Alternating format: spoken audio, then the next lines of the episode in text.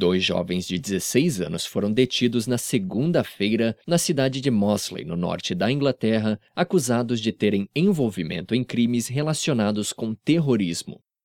Eles foram detidos pela unidade antiterrorista do noroeste do país, acusados de delitos de comissão, preparação e instigação de atividades terroristas. Nos últimos dias, várias detenções foram feitas no Reino Unido relacionadas com atividades terroristas, apesar de o país manter, por enquanto, o nível de alerta severo, o quarto mais alto em uma escala de 5 e que indica alta probabilidade de atentados.